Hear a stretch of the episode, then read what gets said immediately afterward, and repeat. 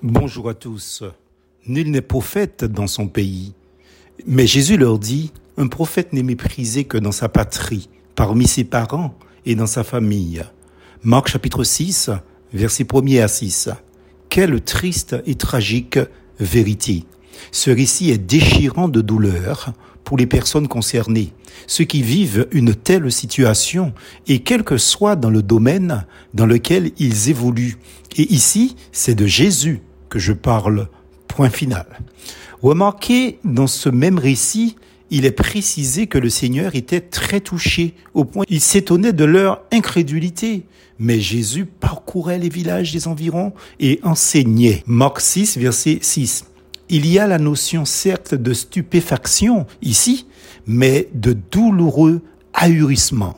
N'oublions pas qu'il ne s'agissait pas seulement de ses compatriotes qui ne croyaient pas en lui, Jean chapitre 12, verset 37, c'est-à-dire ses voisins et amis, ses petits camarades, mais surtout ses propres parents, ses frères et ses sœurs, nous dit Matthieu. Un autre évangéliste le précise, car ses frères non plus ne croyaient pas en lui. Jean chapitre 7, verset 3 à 5. Quelle peine terrible, je peux vous le dire. Ne pas être supporté, entre guillemets, ou soutenu par ses propres frères et sœurs, cousins, cousines, tantes et tontons, bref, les parents proches. C'est une chose cruelle. Le seul cousin qui était solidaire à ou avec Christ fut décapité, Jean le Baptiste. Mais avant cela, le cousin Jean doutera de l'identité messianique de Christ quand même. Marc 6, verset 14 à 29.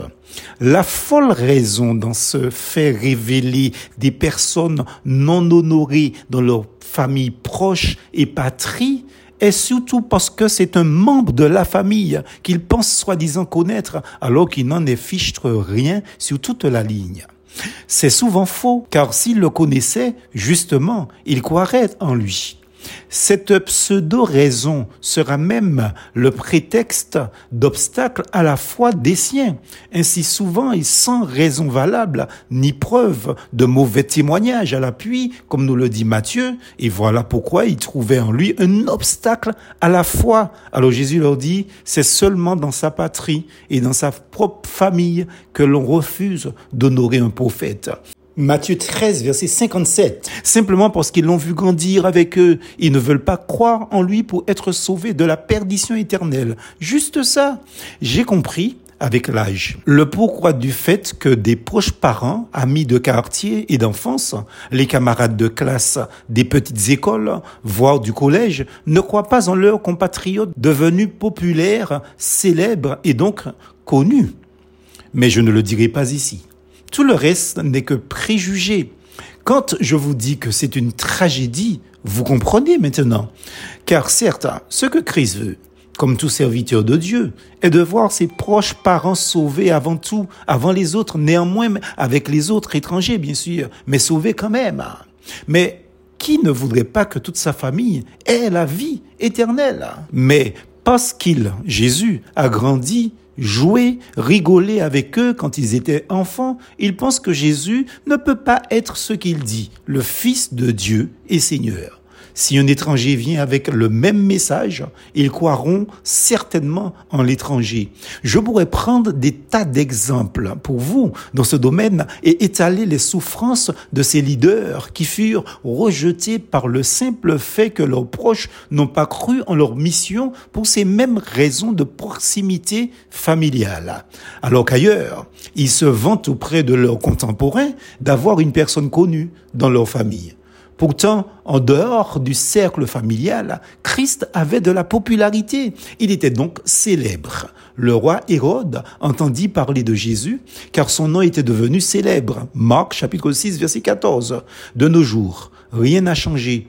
Michée, le prophète, informe car le fils méprise son père. La fille se révolte contre sa propre mère comme la belle-fille contre sa belle-mère et chacun a pour ennemi les gens de sa famille. Michée chapitre 7 verset 6 quand je vous parle d'une tragédie, c'est peu dire. Christ a vécu la chose de l'intérieur, d'où son rappel des propos de Michée. C'est certainement le cas de beaucoup d'entre vous. À des échelles diverses, c'est triste, c'est déchirant. Et comme dit le proverbe dans ma langue maternelle, ces couteaux sels qui savent ça qui entier giromon. Seul le couteau sait ce que contient le giromon à l'intérieur. Toi seul connais ta misère. Voilà ce que ça veut dire. Alors, ceci est un précieux encouragement pour chacun, comme nous le dit les Écritures. En effet, nous n'avons pas un grand prêtre qui serait incapable de se sentir touché par nos faiblesses. Au contraire, il a été tenté. Lire, il a été mis à l'épreuve en tout point comme nous le sommes, mais sans commettre de péché. Hébreu 4, verset 15. Ici, je ne parle même pas de ma propre expérience. Ce serait fastidieux, peut-être dans une biographie, si Dieu veut qui sait. Je ne le fais pas car ce n'est pas moi que je prêche, mais Jésus-Christ, le Seigneur et Sauveur.